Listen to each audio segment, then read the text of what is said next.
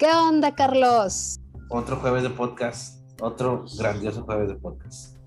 Qué padre, oye, esta segunda temporada, la verdad que se me está pasando bien rápido. Se está yendo bien rápido, ajá, exacto. Yo también pensé lo mismo. El otro día estaba pensando, dije, qué rápido ya. ¿Cómo han pasado los capítulos? O sea, la neta, sí, nos estamos yendo con todo. Y, lo que nos falta, Carlos. Sí, y luego Todavía nos quedan en el tintero temas bastante interesantes en cuanto a la pareja, pero el día de hoy traemos un tema candente, candente y caliente. Pa, pa, pa, ¿Qué tan candente y qué tan caliente? Porque acuérdate que nos escuchan familias. Bueno, bueno me, pues imagino, me imagino que nos escuchar las familias. Bueno, pues yo creo que el podcast de hoy más bien va a ser para las parejas, ¿no? Sí, para las parejas. De hecho, no, y, fíjate, estaba viendo, ya te había dicho, ¿no? Que, que la mayoría de las, de las, personas que nos escuchan son mujeres entre 30 y 50, 55 años. Excelente, pues este tema les va a caer como, como anillo al dedo entonces. Ándale, acerca de la pareja. ¿De qué vamos a hablar el día de hoy, Pau? Vamos a hablar nada más y nada menos que la sexualidad en la pareja. Sí, la sexualidad de la pareja. Yo tengo un amigo que dice que. tengo un amigo que dice que ya se quiere casar para tener sexo todos los días cuando esté casado. Bueno, este, tu amigo, me, gusta la manera de pensar de tu amigo. Ok, pero bueno, a ver, vamos a ir descifrando ya poco a poco qué tan real es, ¿no? Y la gente que nos escucha también, ¿no? Este, fíjate, los temas de sexualidad siempre son, son este, tabú y a la hora de investigarlo es muy complicado investigar la sexualidad. ¿Por qué crees? Pero al mismo tiempo, eh, híjole, es un tema fundamental en la relación de pareja. Ah, la satisfacción sexual en una relación va a definir muchísimas cosas, este, desde, desde los aspectos eh, positivos, negativos, ah, claro, cómo se relacionan, eh, o sea, una buena sexualidad en la pareja va a ser bien reparadora. A mí me gusta preguntarle a las parejas que atiendo, este, generalmente se lo pregunto si, si en la primera sesión no se pudo, no pasa de la segunda que yo me pongo a indagar sobre este tema, ¿no? ¿Cómo, cómo está el aspecto sexual? Porque para mí como terapeuta, eh, si me dicen, o sea, si están en una crisis y, bueno, traen ahí todo un conflicto, pero la sexualidad es buena, digo, ya la hice, porque la, y es un aliado en la relación, ¿no? Tener una buena relación. Entonces cuando me dicen, no, pues hace más de seis meses que no tenemos intimidad, digo, ching, o sea, está preocupante. Claro, claro. Y fíjate, es lo que te iba a comentar, o sea, bueno, eso, eso te lo platican en un ambiente terapéutico, ¿no? Este, en privado. Lo que yo te comentaba era esto, es, a veces es difícil hacer investigación en la cuestión de la sexualidad porque mucha gente le da pena y otra gente miente, ¿no? Entonces, eh, a veces es difícil, pero en un ambiente terapéutico es la ventaja, ¿no? Que la gente tiene la posibilidad de abrirse a, este tipo de temas. Así es. Sí, como, y, no creas, ¿eh? algunos como que también les cuesta ahí un poco de trabajo poder verbalizar este ese tema, ¿no? Digo, no, no todos, pero algunos de, de los pacientes como que les cuesta trabajo poder hablar sobre su sexualidad. Sí, me imagino. Es una cuestión de, intimidad. De hecho, muchos, no sé si te ha pasado, ¿no? Que de repente, este, eh, no sé, una chica te busca porque dice que quiere hablar de sexualidad con una terapeuta mujer. O por ejemplo, me ha pasado que este, jóvenes me buscan para hablar acerca de sexualidad. Este, ellos siendo hombres, ¿no? Porque es, esta cuestión de, siento que si se lo cuento a una psicóloga no me va a entender, ¿no? O me da pena contárselo a una psicóloga. Entonces ahí es, es la ventaja de a veces tener este, ahí un, colega femenino o masculino. Así es.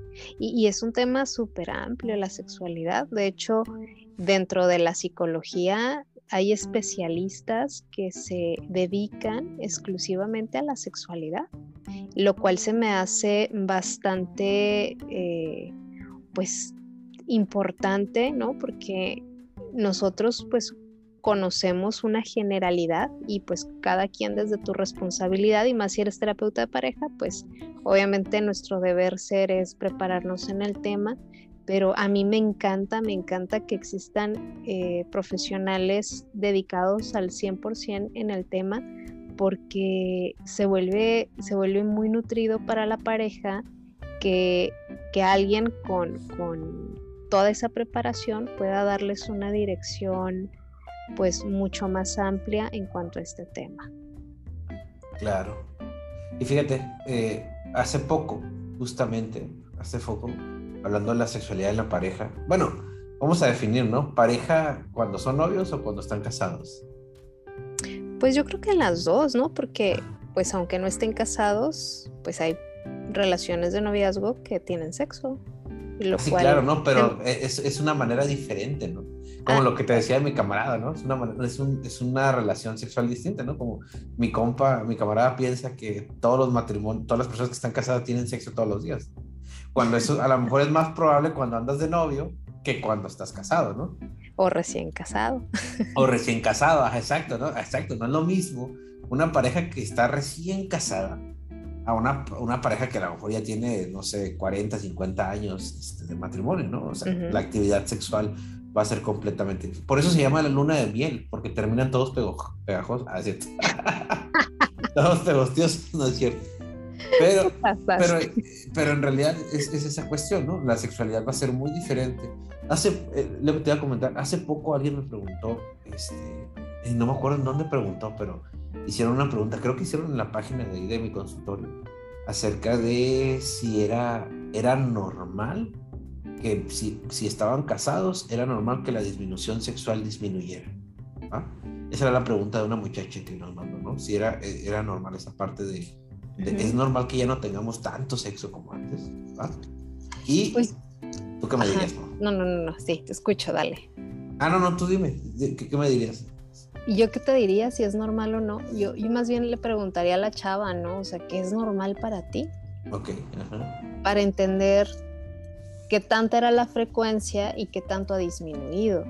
Ok, va. ¿Qué ha sucedido en, en, en la comunicación, en, en, su dinámica de pareja, para, para poder identificar si otros factores están generando esa disminución tan marcada o si es algo pues natural, no sé, digamos que hay exceso de cansancio, de estrés, porque el estrés es un factor para disminuir eh, el apetito sexual.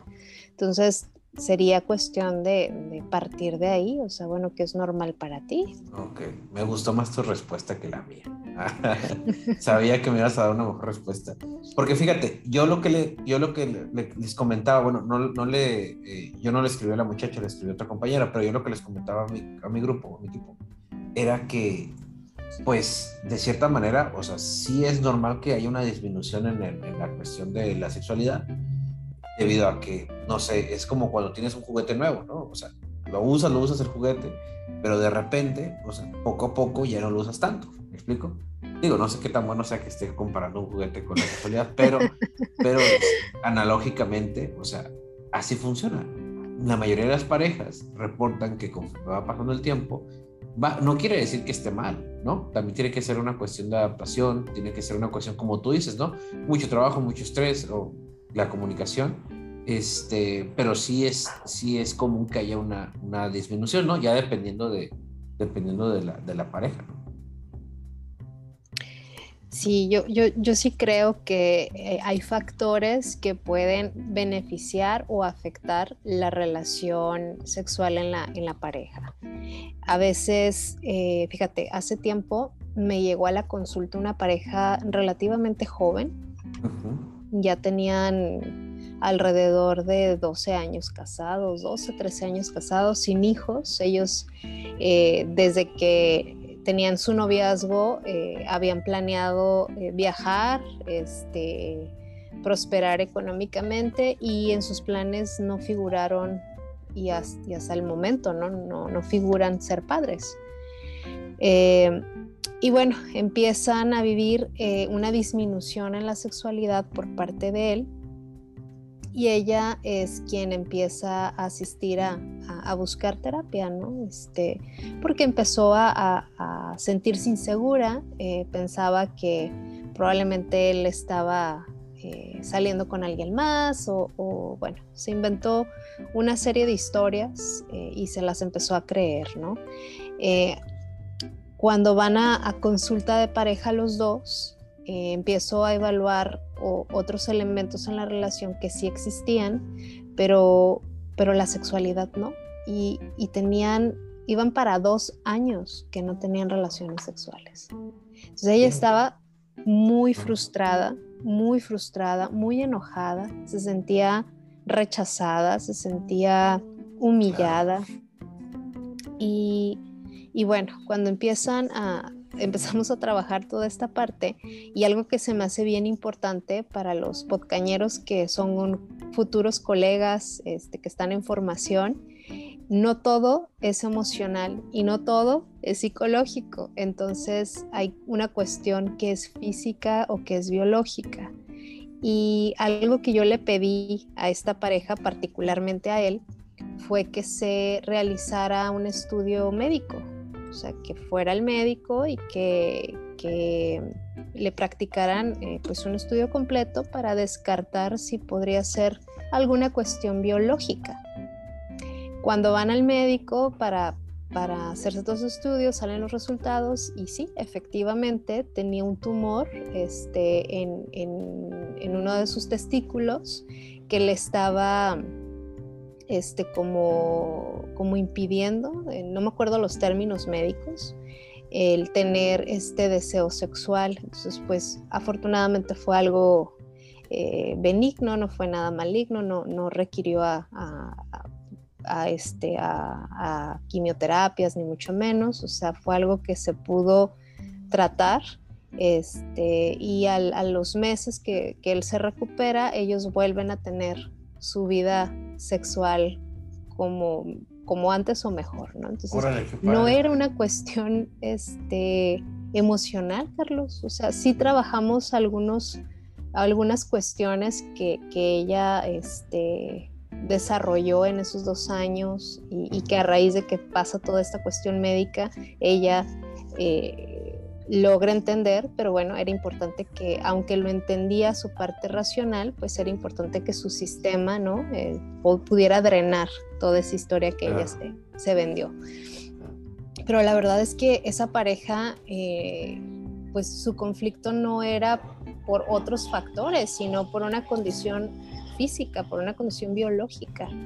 Y eso, eso es bien importante que, no, que no lo ignoremos. Digo, nosotros como profesionales de la salud, pero las personas que lo viven. O sea, si, si antes tu, tu intensidad, tu, tu líbido este, era, era elevado y, buscabas constantemente tener sexo con tu pareja y de pronto nada, y nada te despierta ese líbido, pues aguas, o sea, yo te diría, atiende y, y, revísate, ¿no? Porque sí puede ser un factor emocional, pero también puede ser una cuestión, este, pues una enfermedad que, que esté viviendo tu cuerpo. Claro, como decía Pablo Aslavic, no existe la no comunicación, toda interacción es comunicación y tener relaciones sexuales es, comunicación. Es, comunicación, es una manera de comunicarse con tu pareja. Y no tener también es una manera de comunicación. Es otra manera de comunicar, ¿no? Exacto. Porque una, una, una relación que tiene buena comunicación tienden a tener buen sexo. Fíjate que eso me gusta. Hay un autor incluso que, no recuerdo su nombre, pero dice que cuando el sexo en la relación es bueno, equivale al 1% de la relación y cuando el sexo es malo equivale al 99% de la relación. Entonces, cuando te lo explica el, el, porqué de, de, de, su respuesta, te dice que el, el acto sexual implica muchas cosas, no solo el acto por sí mismo. Es una cuestión de generar un vínculo, de generar una comunicación, de establecer un aspecto pues socioemocional con la pareja, el poder conectar a través de, del aspecto eh, físico, emocional, digo, para quienes somos más espirituales, pues desde la espiritualidad este, y, y, demás, ¿no? Entonces, yo sí creo que un buen sexo en la pareja es clave también para, para una buena relación. Hay una tarea, este, partiendo de esto, de la comunicación, hay una tarea que yo a las parejas les dejo. Eh, en dos sentidos va la, va la, tarea. Por ejemplo, la primera tarea es este, cómo mi pareja me hace sentir amado, ¿no? Es un punto importante, ¿no? Porque desde, desde perspectiva, yo les digo, mira, escribe en esta hoja cómo, cómo fulanito te hace sentir amado, ¿no? Y tú, fulanita, escribe cómo sutanito te hace sentir amado, ¿no? Entonces ya cada quien escribe, cuando mi pareja hace esto, yo me siento amado. Cuando mi pareja hace esto, yo me siento amado. Y eso le ayuda a tu pareja, cuando tú haces esa lista, le ayuda a tu pareja a saber qué cosas puede hacer para hacerte sentir amado. Porque a veces ni tú haces cosas que piensan, piensas que le gustan a tu pareja, pero en realidad pues son desde tu perspectiva, me explico, a lo mejor eso no es lo que le gusta, a lo mejor le gusta otra cosa, ¿sí me explico? En cuanto a la cuestión, va, el ejercicio, ese es un ejercicio en cuanto a ese tipo amado. Ahora, en cuanto a la sexualidad, hay otro ejercicio que es parecido, ¿no? Tú le dices a tu pareja, hazme lo que quieres que yo te haga. Hazme todo lo que te gustaría que yo te hiciera a ti, exactamente como te gustaría que yo te hiciera, ¿va? Y entonces dejas que tu cuerpo, tu pareja haga exactamente lo que le gustaría que hicieras, ¿no? O te voy a hacer lo que yo quiero que me hagas, ¿va? Y entonces, con este tipo de comunicación, la pareja tiene un poco de idea de, este, de, tiene un poco de idea de lo que le quiere su pareja y lo que sea, porque es algo bien común en consulta, por ejemplo, y muchas mujeres me refieren que me dicen, ¿sabes qué? Es que mi vato no me sabe tocar, o sea, me lastima, me, cuando me toca mi, mi, mi, mi, vulva, mi vagina, este, me lastima, dice, me dice, parece que trae un control de, de Xbox, ¿no? Que está jugando Xbox. Y, este, y, y, precisamente es por eso, ¿no? Porque a veces hacemos lo que nos gustaría que nos hicieran, me explico, en cuanto en la sexualidad. Y pues a nuestra pareja a lo mejor le gusta otra cosa. Entonces, es un ejercicio que yo les dejo para que puedan complementar esa parte. No sé qué piensas, Pablo. Se me hace bastante nutrido tu ejercicio porque no, no es invasivo. O sea, finalmente te voy a mostrar el camino al placer. Ándale, sí, O sea, es como, este, a través de esto quiero hacerte saber qué necesito o qué me gustaría vivir yo en la sexualidad, ¿no? Me gusta, me gusta ese ejercicio. Al mismo tiempo, sí creo que eh, el, aumentar la práctica sexual, pues va a generar que la pareja tenga más técnica sexual, más confianza, que puedan tener o permitirse mayor intercambio de posturas, este, incluso tener mayor frecuencia de orgasmos eh, y, tener este, pues una, una satisfacción sexual mucho más, más amplia, ¿no? implementar juguetes, a mucha gente le, cuesta trabajo, más a los varones, este, implementar juguetes. Eh, es, es, algo curioso que últimamente se ha puesto más de moda, por ejemplo, ¿no? Por ejemplo, con las parejas que me han tocado atender, este, pero sí veo que hay como toda esa resistencia a veces en los varones, ¿no? De, de, de, de experimentar la parte con los juguetes en la sexualidad. Y es que finalmente es un área en la que primero bueno, a mí me gusta partir con los pacientes de conocer cómo se viven de manera individual en esta parte sexual, qué es para ellos el sexo, qué se, se cuentan, eh, cómo se permiten eh, tener esa, esa entrega con, la pareja, si realmente hay deseo o si es una cuestión ya mecánica o por cumplir con el otro o con la otra, ¿no? Entonces, para mí eso es bien importante, como el, el escuchar la historia que ellos se cuentan respecto a ese tema. Y, entonces poder partir de ahí, porque probablemente yo como, como Paulina vea el sexo de una manera, pero no va a ser la misma forma que lo vaya a ver mi paciente, ¿no? Entonces, conocer qué es para ellos, para, para poder entonces darle, eh, ahora sí que el abordaje a su medida y, poder partir de estos aspectos y conocer también qué buscan, ¿no? O sea, si buscan tener más conexión, si buscan experimentar más, si buscan salir de la monotonía, o sea, qué es lo que ellos buscan como pareja, que se logren escuchar. El, éxito, creo yo, de un buen sexo es tener una, una muy buena comunicación y, y, tener, aparte de la comunicación, pues una excelente confianza con el otro o con la otra, ¿no? O sea, saber que, que me siento seguro, segura con la persona con la que estoy eligiendo tener, tener este acto sexual. Claro. Y fíjate, la parte de la comunicación, de compartir que me siento seguro, y parte de compartir el que me siento seguro, es bueno, desde, desde como yo lo manejo, es importante también compartir las inseguridades, porque es algo muy común, esta parte social que nos vende, que por ejemplo, eh, que nos vende la pornografía o que se nos vende socialmente, de que tienes que tener los cuerpos perfectos para tener un buen sexo, ¿va? O es que si no es así el sexo, no, eh, eso no es sexo, ¿me explico? O, Entonces, e, esta, este tipo de ideas que a veces se nos venden de que, de que tiene que ser así, de esta manera, y que si no, por ejemplo, ¿no? Esta cuestión de que no, es que el hombre siempre tiene que ser bien vigoroso, este, y tiene que poder con un chorro de morras, y la morra tiene que ser, no, no tiene que pedirle al hombre ciertas cosas, tiene que ser más tímida. ¿Sí me explico? Este tipo de cosas que, que se van vendiendo pues socialmente. también. Exacto, tabú. Este, y, y, y, provoca mucha gente inseguridad, ¿no?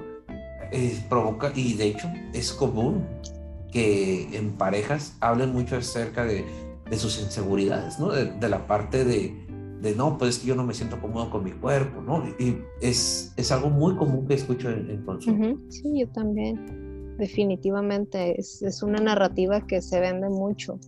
Pero fíjate, algo, algo interesante, Carlos, también es conocer qué lenguaje en, en el amor habla mi pareja. Y si yo logro hablar el lenguaje que habla mi pareja, va a existir eh, pues un mayor acercamiento, un mayor entendimiento, por lo tanto el deseo sexual se va a hacer más presente y va a ser un elemento fundamental para el logro de pues, un nivel óptimo de satisfacción en el, en el acto sexual.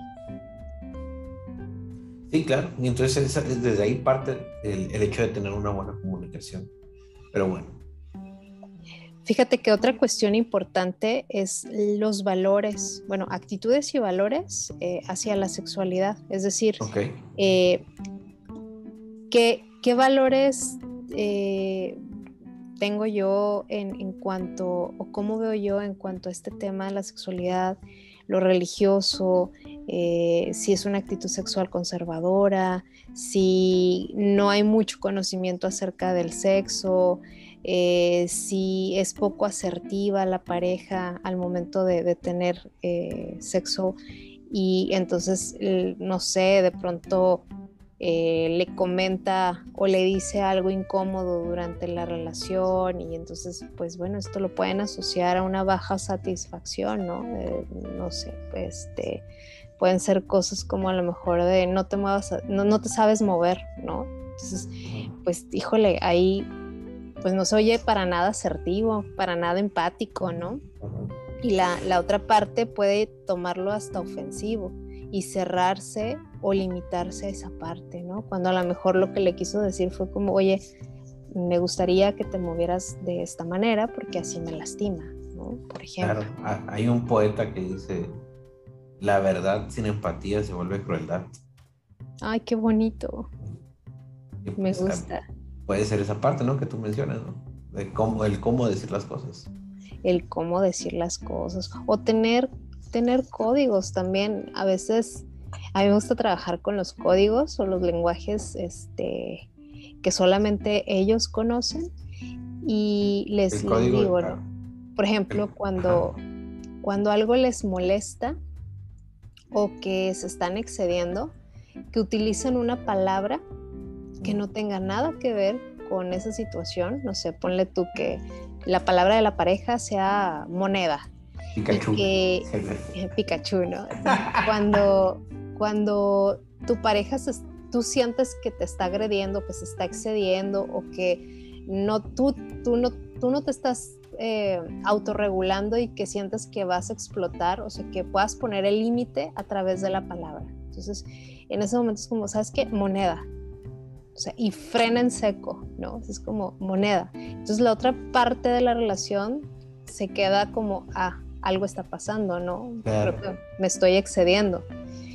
Pero implica también estas cosas que no me agradan. Entonces, incluso en el acto sexual, si algo te está incomodando, te está lastimando, pues puedes decirle, no sé, es que moneda, Entonces ya la persona se cambia de posición o se mueve diferente y ya este, no mata la pasión del momento. Claro, y bueno, yo le llamo palabra de seguridad, ¿no? Se le llama palabra de seguridad. Va, y sí, y es como para, para darte cuenta que algo está sucediendo, va. Esa es una buena, una buena técnica que puede facilitar la comunicación. Y eso, pues son acuerdos, ¿no? Eso se hace antes de, de, tener la relación. Así es, y que te permite que no escale a, a una discusión o a una situación que no puedan manejar. Va, va, va. Y fíjate, e, en cuestión también de, eh, de disfunciones sexuales, porque también es común que, que ocurran, dependiendo de... Las disfunciones sexuales tienen, son multifactoriales, ¿no? Puede haber muchísimas causas, ¿no? Pero yo siempre he dicho que algo bien importante es que se trabaje en pareja. Aunque sea uno de los miembros de la pareja el que lo está pasando, que también el otro vaya o lo acompañe, los dos. Porque, por ejemplo, una, una de las cuestiones más comunes es, por ejemplo, cuando un hombre comienza a tener problemas de erección. ¿Va? Que, a ver, esto a todos los hombres nos va a pasar en algún momento. O sea, es completamente normal. A veces tu cuerpo no reacciona como tú quisieras. Y es normal que te pase una o dos veces en tu vida, ¿no? Y a cierta edad ya pues, también comienza a pasar más frecuentemente. Más frecuente. Pero, pero esta cuestión de, de fíjate, es, es interesante porque a veces, la mayoría de las veces cuando pasa este tipo de situaciones es porque andabas estresado, andabas cansado, eh, varias cosas, ¿no? Pero muchas veces son eventos aislados, que si no, lo si no le das mucha importancia y si no lo tomas mucho en cuenta, muy probablemente ya no va a volver a pasar. Pero ¿qué sucede? A veces nos enganchamos tanto con el evento que nos preparamos al fracaso. ¿Y si me vuelve a pasar? ¿Y qué tal si voy a tener relaciones ahorita y, me pasa lo de la otra vez? ¿Y qué tal? Y me explico. Y eso hace que te estreses más y te estés gestando otra vez la disfunción. ¿Me explico? Y se vuelve la profecía autocumplida, ¿no? Exacto, se vuelve una profecía autocumplida, exactamente. Entonces, a la hora de estar con tu pareja, este, dices, oye, pues es que, este, ¿qué tal si me vuelve a pasar? Y, y, y en lugar de estar sintiendo, porque el sexo se trata más de sentir que de pensar, en lugar de estar sintiendo, estás pensando y pues tu amigo, pues claro que no va a estar este, como lo ocupas, ¿no?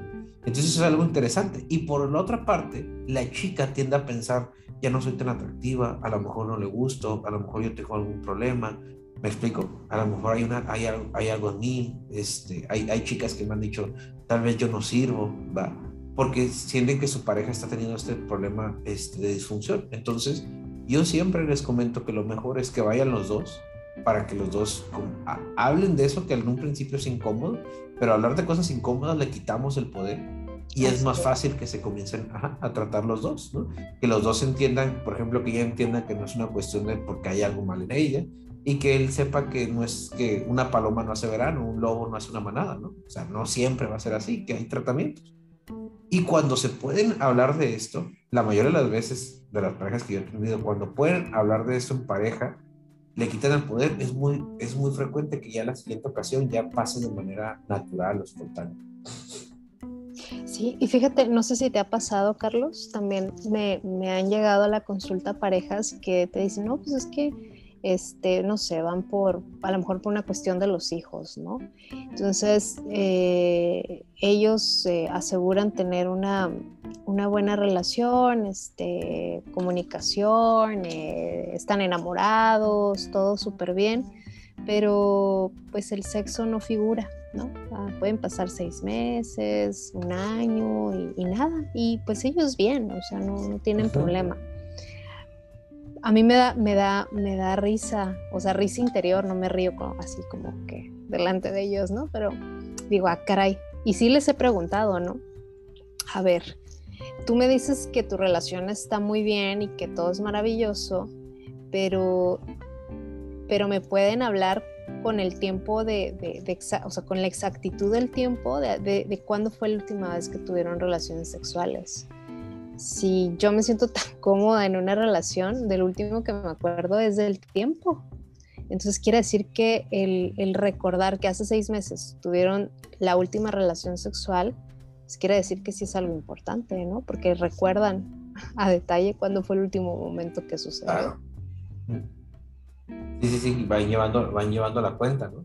Pues, Entonces a veces como que se venden esa narrativa, ¿no? De que, ah, pues como que justifican o normalizan algo que, que vamos, que no es natural. O sea, si no hay una condición biológica que esté por ahí afectando el desempeño sexual, o probablemente están viviendo exceso de estrés este, o traen a lo mejor una cuestión de salud con, con, sus padres, con sus hijos, con algún familiar.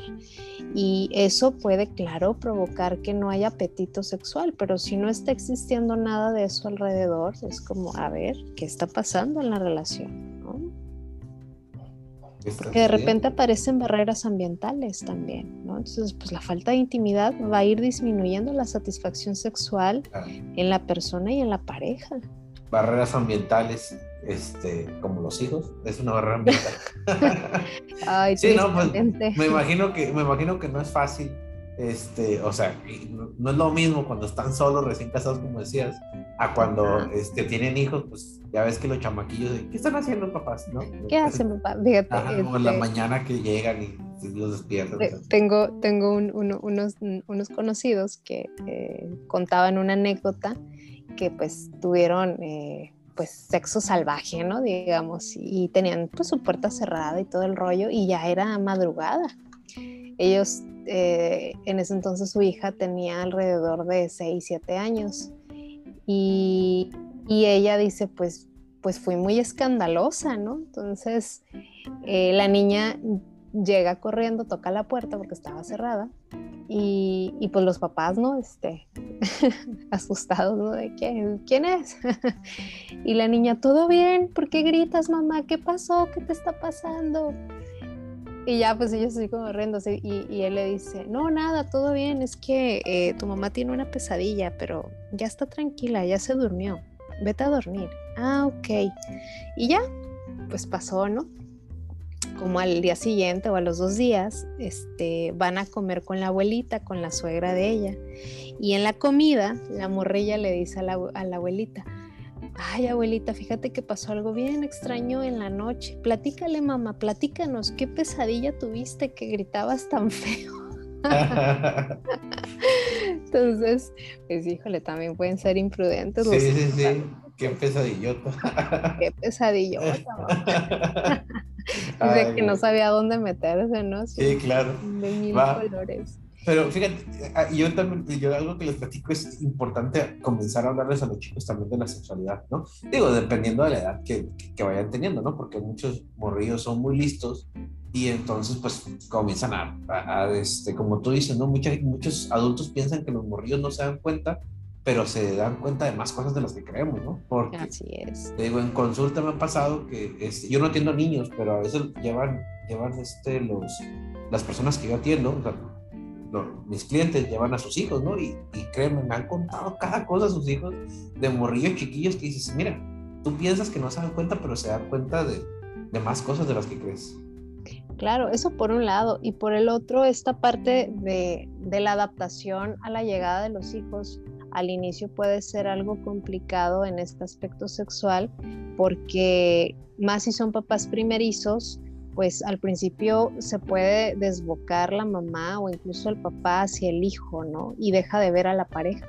Entonces, ese puede ser un factor importante. Otra cuestión es que los niños pues son muy demandantes, entonces hay, hay niños que les cuesta este parte del desapego y no quieren salir de la cama de papá y de mamá y bueno, pues las noches se vuelven pesadas y, pues eso no permite que haya una cercanía eh, entre, entre los dos. Entonces, esta parte de la llegada de los hijos obviamente eh, pues es una cuestión eh, de barrera ambiental, pero sí es importante, Carlos, que como pareja puedan platicarlo, porque como mamá lo puedes vivir desde la perspectiva de, ser mamá, ¿no? De, ah, pues es que está pequeño, tiene miedo, ¿no? Más desde esta parte de, del amor, de la comprensión.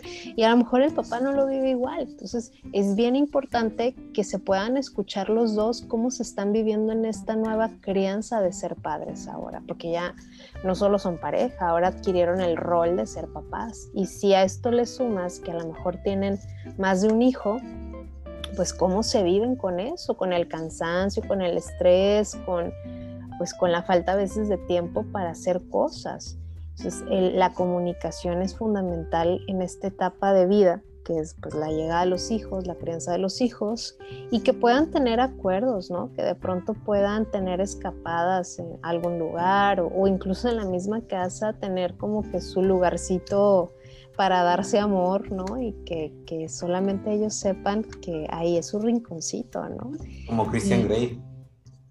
Ándale. Sí, leí el libro de, de 50 horas de Grey. Mm, fíjate que, que, no, no, no lo leí, pero pues hay tanto que cuando salió la película y todo, ni la película la he visto, porque ah, de pronto yo soy así, ¿no? Cuando hablan tanto de algo, como que ah, espero a que baje la, la, bola de nieve para luego ya disfrutar ah, de que voy a ver, sin tener tanto estímulo alrededor.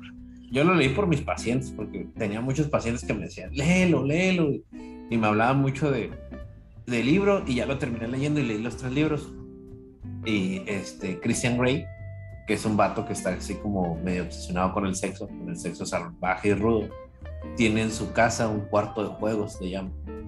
Que para mí antes de, leer ese libro, un cuarto de juegos era donde tenías tu PlayStation, tu Xbox, este, donde tenías una mesa de billar y no, él tenía como un cuarto lleno de cadenas, pues todo lo que se ocupa pues de juegos sexuales. Exacto, látigos, cadenas, esposas, o sea, todo, todo lo que ahí te describen un cuarto rojo, este, donde así tenía su cuarto de juegos, ¿no? Entonces, qué buena idea, voy a ir creando mi cuarto rojo. Ándale, qué chilo que todos pudiéramos tener un cuarto de juegos así. Pero yo también quiero uno de Xbox. Ándale. Combinado. Combinado pues esa parte eh, también es importante, ¿no? Que la pareja se pueda abrir a, nuevas experiencias, compartir a lo mejor nuevas posiciones, experimentar con, juguetes como lo mencionabas eh, y, sobre todo darse el permiso de dialogar, de pronto conocer la fantasía que tiene tu pareja, ¿no? Este, y, si es y si es factible y es posible eh, poder, poder llevarla a cabo, ¿no? Y vivir esa experiencia. Entonces esto va generando que, se vaya pues abriendo una fase pues de, deseo, porque hay un vínculo, hay una conexión, hay, hay una cuestión en donde pues ya la pareja se siente integrada con el otro. Eh, hay una psicoterapeuta que de hecho la, en el podcast pasado que hablábamos de infidelidad, que les platicaba de, de Esther Perel, ella este, tiene un concepto, de hecho es precursora del concepto de inteligencia erótica y ella afirma que la naturaleza del deseo en una relación parte de dos necesidades. Por un lado, la necesidad de seguridad, de pertenencia y permanencia, de predictibilidad por el otro, o sea, de ser yo para el otro y que el otro sea para mí, y esta necesidad de experimentar novedad, riesgo y sorpresa, ¿no? Entonces, parecería una contradicción eh, en sí, pero pues el ser humano necesita ambos aspectos, no solo la parte del deseo, sino también en la vida en general, en diferentes pues, proporciones, según sea la persona, pues tener este equilibrio óptimo para poder llevar esta vida plena, placentera y satisfactoria. Entonces, pues ese equilibrio entre la seguridad y la sorpresa en una relación de pareja es lo que mantiene el deseo y, que te va a llevar a este buen nivel de satisfacción sexual en ambos, pues en ambos miembros de la pareja, ¿no? Entonces, esta autora se basa en, en esto para, para poder entonces referirse a, a esta idea que ella maneja, que es la inteligencia erótica. Y ella dice que, es clave el poder mantener una relación comprometida, o sea, que, exista un compromiso, que el éxito es poder lograr un equilibrio estable que promueve la parte del afecto, pero que también se mantengan ciertos grados de autonomía y de distancia. O sea, fíjate qué padre el equilibrio. Por una parte, sí estoy estoy para ti y contigo y tú para mí y conmigo, pero vamos a tener momentos en donde también me voy a permitir ser yo sin, sin renunciar a mi parte autónoma. Y vamos a tomar esta distancia, no de que se vaya de la casa la persona, ni mucho menos, pero sí tener este, ese distanciamiento físico, incluso emocional y cada quien dedicarse a lo propio para que haya eh, mayor atracción hacia la pareja, porque estás no estás renunciando a quién eres, estás equilibrando esta parte. Entonces, pues tiene el deseo, sí o sí tiene un alto componente de necesidad, de, explorar, de descubrir, de curiosidad y, pues va a ir marcado ahí con un cierto grado de, de egoísmo, pero egoísmo en el buen sentido, Carlos. O sea, ah. que es esta capacidad de poder conectar con, con, la, con mi parte interior, con esta, con esta cuestión mía que me permite eh, sentirme eh, segura, completa, deseosa y que me va a permitir conectar con el otro, ¿sí? A través de ese grado que, te mencionaba como pues, de ser egoísta, de, sentir placer y sentirme tan plena también para que también mi pareja pueda disfrutar de mi plenitud y viceversa, ¿no? Fíjate que ahorita que dijiste inteligencia erótica, ¿sí? Sí, eh, recuerdo que yo tenía una maestra cuando estaba en, cuando estaba en, en la universidad estudiando psicología y ella hablaba acerca de la inteligencia sexual, que me suena que es parecido, ¿no? Algo así parecido. Y yo recuerdo mucho una vez que nos dio un, taller, nos dio un, eh, bueno, ella dio un taller y nos dijo que pues quien quisiera ir, pues ahí estaba, ¿no? Tenía costo, tenía costo el taller y todo eso, ¿no? Y, este, y yo dije, ah, pues va, era un taller sobre sexualidad. Y, y la maestra, eh, su postura, e, esta es una maestra que había estudiado muchas cosas. Ella trabaja mucho la sexualidad y tenía años estudiando como la cuestión de la sexualidad y se había ido a estudiar a, no recuerdo dónde, el sexo tántrico, ¿no? El sexo tántrico y el sexo no sé qué, y así como que sabía muchas cosas sobre la sexualidad y la cultura, ¿no? Este, y era una mujer que, en verdad, o sea, tú la mirabas y, y, te despertaba algo. mis amigas también decían así como que, ay, me despierta algo esa maestra, ¿no? Porque era como una sexualidad andando la maestra, ¿sabes? Era como como que tenía ese, no sé, su olor o su manera de ser. ¿no? ¿Qué, qué, sé yo? Ah, exacto, ajá, sí, y este, y, y, era guapa, o sea, sí era guapa, este, pero había maestras más guapas, sin embargo, ella resaltaba algo, algo tenía, ¿no? Si ni siquiera tú sabías si, si este, que era maestra de sexualidad, o sea, sin saberlo, pero algo, algo tenía ella que era como muy atractivo, ¿no? Tanto para hombres como para mujeres. Entonces, un día di un taller y yo dije, ah, pues voy a entrar, ¿no? Y me acuerdo que el, el, objetivo del taller era demostrarnos que hay diferentes maneras de alcanzar el orgasmo. Ese era, ese era el objetivo del taller. ¿no? Y entonces yo recuerdo que, este, no sé si ya te había contado esto, Pau. Yo recuerdo que este, nos saca, saca unas uvas y, saca, y nos da dos uvas a cada quien. Y nos dice, la primera instrucción es, cómanse una uva, ¿no? Y ya nos comemos una, ¿no? Ya te la comes. Y entonces nos comenzó a dar una plática, un choro. Este, yo creo que fue algo de hipnosis, porque ahorita, en aquel tiempo yo no hacía hipnosis ya, este, pero ahorita sí cuando recuerdo, digo, fueron algunas técnicas de hipnosis porque hizo ciertas sugestiones.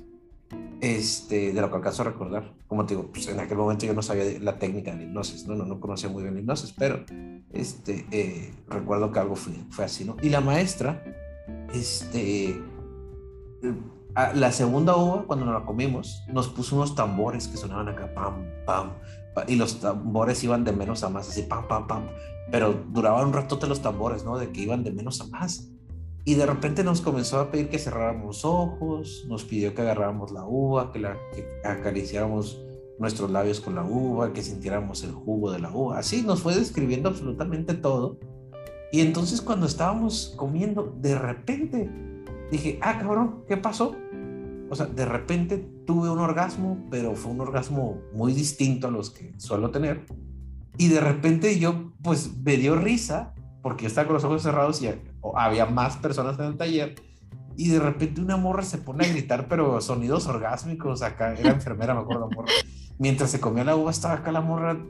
Y yo, y yo, ya me, yo ya me intimidé, ¿no? Ya me limité, ya no quise seguirle. Porque sí fue como que, ay, güey, ¿qué pasó? ¿qué está pasando, no? Y pues ya como, y de repente varias morras que estaban en el taller comenzaron a, pues a gritar así sus sonidos orgásmicos. Y yo dije, ¿qué está pasando? ¿Qué es esto? Y todos mientras nos comíamos la uva, ¿no? Ahogándote con la uva, ¿no? Ándale, fue como que, ah, qué raro se está poniendo esto, ¿no? Y entonces, este, eh, entonces ya, después nos puso a hacer otro ejercicio donde nos acostamos, nos acostábamos, este, y nos ponían unas posiciones como de yoga, pero muy raras. Y entonces recuerdo que hubo una muchacha que la puso en una posición y la morra comenzó a llorar, pero machín, como en una catarsis. Y ta, pero comenzó a llorar en esa posición y la muchacha no se quitó de esa posición y dejó de llorar hasta que se quitó de la posición. Ya cuando se quita, pues todos les preguntamos qué rollo y me dice la morra, me dice, esto que tuve, dice, fue un orgasmo pero con el llanto. Y yo, ay, ¿qué pedo? Y la morra decía, sí, dice, es, dice, es como, es como, dice, este llanto que tuve fue un orgasmo, pero en el llanto. Dice, se, siente muy bien. Y todos nos quedamos como... Pues ha de haber sido bastante liberador. Exacto, ¿no? Pero, fue, pero ella lo decía que ese llanto fue un orgasmo, o sea, ella decía que fue un orgasmo, pero era un llanto de, de cuando alguien está como, ¿sabes? Así de llorando con sentimiento machín, ¿no? entonces ya, después seguimos haciendo otras posiciones este, de yoga. Te digo, cada quien, la maestra nunca nos tocó, o sea, nunca fue de que nos haya tocado. Y después, e, ese, ese ejercicio a mí también me dejó impactado y en ese sí me dejé llevar un poco más, porque también comenzamos a hacer unas posiciones como de yoga, hacer respiraciones. No, pues es que pues si ya habías escuchado y visto todo eso, dijiste no. Ya iba bien sugestionado, ¿no? Yo también. y ya, y fue cuando, fue cuando ahí sí sentí un orgasmo parecido a los que comúnmente siento, pero yo no tenía, ni, yo no tenía ninguna erección, o sea, fue como el ejercicio me llevó a eso, ¿no? Entonces fue como que a la bestia, qué rollo. De hecho, yo me acuerdo que fui al baño a revisarme, dije, ah, cabrón, dije, ¿habré eyaculado? Y no, o sea, fue, o sea, no, no, yo ni siquiera tuve erección, pues, pero tuve el orgasmo, ¿no? Yo no sabía que podía tener, en aquel tiempo yo no sabía que podía tener un orgasmo sin eyacular, ¿no? pues es que este conectas todos los sentidos, Carlos. Exacto. Y, no, y aparte, pues la sensación del momento se sentía. Y entonces fue muy curioso porque ese, ese taller lo hizo en la escuela. y, este, y, lo, y pasaban los maestros, ¿no? Pasaban los maestros y me acuerdo que había como un vato que era como guardia o perfecto, no me acuerdo algo así era. Y el vato nos dice, y que era camarada mío, ¿no? Y me dice, eh, güey, ¿qué, ¿qué, estaban haciendo? Dice, en, el, en, en, la clase, y se traían un gritadero. Dice, ¿qué pedo? Dice, dice, había un chorro de gente afuera escuchando nomás los gritos. Dice, ¿qué andaban haciendo? Y ya le conté, ¿no? Y, ya me decía, neta. Y no, y pues ya esa maestra como que tenía mucha experiencia. Y al final de cuentas nos platica esa parte, ¿no? De, de, de, que hay varias maneras de alcanzar el orgasmo, que ni siquiera ocupas tocar a una persona, y la verdad es que está muy interesante, ¿no? Ese ejercicio, por ejemplo, yo ya, ya este, Después lo he intentado hacer y eh, no he tenido el mismo resultado como de la maestra, pero por ejemplo hay un libro muy bueno que se llama Psicoterapia, Psicoterapia, no, Hipnosis y Terapia Sexual se llama, de Aros, es el autor, es un señor muy viejito que todavía vive, pero él combina la hipnosis con el modelo cognitivo-conductual.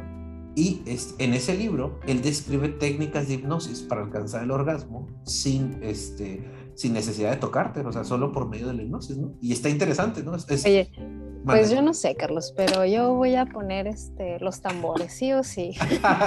de menos a más. Está muy interesante, ¿no? Ajá, y fíjate, e, es parte, creo que es todo el ambiente, ¿no? Todo el ambiente que generó, y te digo, ponía, porque recuerdo que cuando llegaban al clima los tambores en lo más alto, tú también te sentías así, y ya de repente iban bajando los tambores de nivel y ya, ya como que te bajabas, ¿no? Entonces está interesante y la conclusión a la que quiero llegar es que hay muchas maneras de hacer el amor, hay muchas maneras de, tener relaciones sexuales, hay muchas maneras de alcanzar el orgasmo y pues yo creo que eh, lo más saludable es como explorar diferentes Claro, permitirte, ¿no? También, y, esto que nos dices, me gusta eh, cómo lo compartes porque finalmente eh, es un elemento, la, la, el deseo, este, cuando hacemos participa la imaginación, pues nosotros a diferencia de los animales, nosotros sí podemos experimentar esos aspectos de la sexualidad, ¿no? O sea, los animales pueden tener pues su, pues vamos, es como más para fines de reproducirse porque también este, sienten, ¿no? Pero no hay ese vínculo que los seres humanos sí pueden crear. Ajá. Entonces, hay, hay este, por ejemplo, estrategias para vincular más a la pareja. Se dice que después del acto sexual, el darte el permiso de permanecer eh, pues así abrazados o acurrucados o simplemente eh, tocándose los pies o frotándose las manos, eh, permite conectar eh, a la pareja, ¿no? Porque a veces sucede que hay parejas que terminan el acto sexual y se levantan y, este, y se meten a bañar o se ponen a hacer otras cosas y es como, como inconscientemente desvincularte de la pareja que te dio placer en ese momento, ¿no? Entonces, date el permiso por lo menos de cinco minutitos después del acto conectar a través de pues de, tocar, de, abrazar, incluso de, platicar o simplemente de dormir, porque muchas parejas experimentan mucho cansancio después del acto, ¿no? Y pues bueno, va para ir cerrando. Ya, nos extendimos ir cerrando? Me gustaría ir cerrando este, diciendo que eh, pues invitando a la gente que se anime a explorar nuevas maneras de relacionarse sexualmente con su pareja, es, incluso hasta solos, ¿no? Porque eh, hay quienes hablan, por ejemplo, hay autores quienes hablan que hay personas que se les dificulta eh, llegar a un orgasmo por el hecho de que a veces no, ellos mismos no saben, no saben tocarse, ¿no? No saben este, explorarse, no saben qué, qué es lo que les gusta. Hay, unas, hay una terapeuta que se llama Betty Dodson en Nueva York esa, eh, ya tengo tiempo siguiendo el trabajo de esa psicóloga porque me parece impresionante. Este, esta psicóloga hace algo que se llama terapia asistida. ¿Qué es la terapia asistida? La terapia asistida, bueno, hay diferentes maneras de terapia asistida, ¿no? Este, la terapia asistida es cuando el terapeuta está presente ante la situación y te ayuda como a, a, modificar la conducta o te enseña como habilidades, pero cuando estás en la situación. Por ejemplo, si tú quieres tener la habilidad de levantarte temprano, pues a lo mejor el terapeuta va a ir a tu casa a levantarte temprano. ¿Me explico? O sea, el tipo de eso consiste la terapia asistida, ¿va? O si tú quieres hacer ejercicio, no sé, pues a lo mejor el terapeuta va a ir por ti y van a hacer ejercicio juntos. ¿Sí me explico? Bueno, es, e, e, es, de ahí parte la terapia asistida. Hay diferentes tipos de terapia asistida, ¿no? Hay ramificaciones. Una de ellas es la parte sexual. Y a mí se me hace bien interesante porque, por ejemplo, lo que ella hace es tú vas con tu pareja y te dice, a ver, tengan relaciones enfrente de mí, ¿no? Y entonces, bueno, primero les hace una serie de preguntas y ya después les dice, a ver, tengan relaciones enfrente de mí y ella los está observando tener relaciones sexuales a la, pareja y después te dice, mira, tócala aquí, hazla así, bésala aquí, hazla así, muévete así, ta, ta, ta, ta. Y entonces les enseña a, a las personas a hacer el amor o a tener sexo. Y está bien cabrón eso porque digo, bueno, a ver, si es una parte tan importante, ¿Por qué no, por no se nos enseña? Antes hay culturas que, que sí le enseñan a sus, a, sus jóvenes o a sus adultos a ser buenos amantes. O sea, parte de, la, de, la, de, su cultura es como enseñarte a ser un buen amante, ¿no? Porque la sexualidad es algo importante. Entonces, hay unas culturas que la sexualidad es el primer paso. De hecho, hay varias culturas que son así como místicas, que hablan de que la sexualidad es el primer paso para llegar a la iluminación, ¿no? Es, es el primer paso, tener una excelente vida sexual.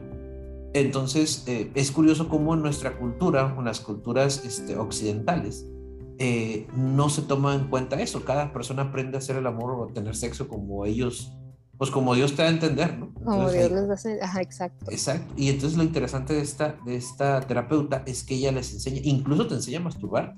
O sea, te dice, a ver, tócate como comúnmente te tocas, ¿no? Y, y, te dice, a ver, y te pone un espejito, por ejemplo, hay un documental donde ella habla acerca de su terapia y, este, y a las chicas les pone un espejo para que conozcan y les dice, mira, esta es tu vagina, les dice, ¿no? Esta es tu vagina, conócela, este, mira, te puedes tocar aquí, te puedes tocar acá, hazlo así, y, y ella les va orientando y les va mostrando, y está muy interesante eso. Ella sería como un tipo psicoeducación práctica. Es, ándale, es una psicoeducación y práctica. Sí, sí, ándale. La han querido, la han querido, este, ahora sí que, ¿cómo se dice? La han querido eh, quitar, la quieren quitar la cédula porque hay quienes se quejan de que sus métodos no son tan ortodoxos, ¿no? Puede ser como invasivo, ¿no? Exacto, pero pues los clientes no se quejan, ¿no? De hecho, pues, ahora sí que yo creo que cada terapeuta está hecho para cada paciente y cada paciente para cada terapeuta. ¿no? Claro, claro, o sea, le llega a la gente que... Y, a mí se me hace eso bien importante, fíjate, o sea, porque como te digo, o sea, si es uno de los...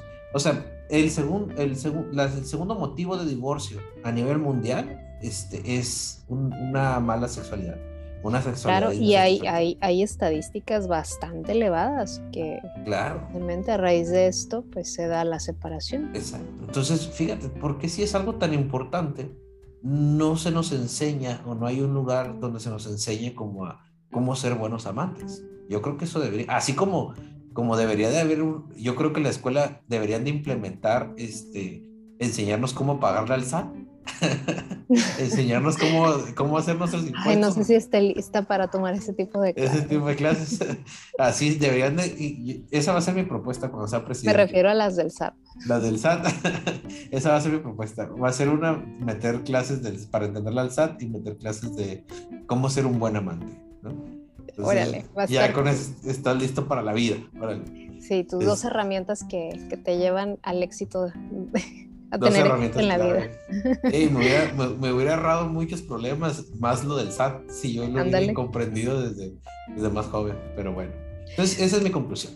Me gusta, me gusta y, y pues bueno, vamos a esperar tu escuela para, para lanzar promociones y ahí, ahí, luego que nos pongamos de acuerdo para hacer un taller, este, la técnica de la uva ya la he hecho con, con, este, con, sí, estaría interesante. Estaría chilo.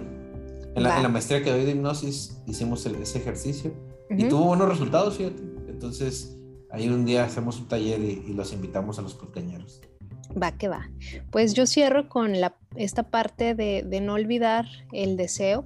Para mí el deseo es, es pieza también eh, fundamental en, el acto sexual, el, sentirte tanto deseada como, como desear a tu pareja también. Entonces, mm, para mí el, que los dos se puedan dar ese espacio en, la relación va a generar que se mantenga ese deseo latente el uno por el otro. Entonces, para mí ese, ese espacio es no olvidar tu individualidad, el poder hacer cosas que son para ti, que son agradables, que puedes crear ese vínculo contigo mismo, contigo misma y que te da ese espacio, ¿no? Como, como apartarte, ¿no? De la pareja y luego acercarte a la pareja, pues va a generar que ese deseo se avive, porque para mí es como el fuego, ¿no? Este, el fuego necesita aire y la relación también necesita ese aire y ese aire se da en ese momento que te das el permiso de conectar con tu individualidad. Con eso cierro yo, Carlos. Me gusta, perfecto, me gustó esa frase, el, fuego necesita aire. Va, es cierto, es cierto. Bueno, yo interpreto el aire como espacio, ¿no? A veces también. Así es, como espacio. para respirar, ¿va? Pues bueno, nos, nos, pasamos un poquito del tiempo, de lo acostumbrado, sí, pero... perdón, perdón, pero... no, no, no, nos, nos fuimos como elefante en tobogán, ¿no? Con el Ándale está interesante, está interesante el, tema. Y pues bueno, ahí mándenos sus mensajes, este, regálenos su like y pues eh, muchas gracias por escucharnos. Gracias, los esperamos el próximo jueves eh, con un temita interesante también. Nos vemos pronto. Bye bye. Vamos, bye.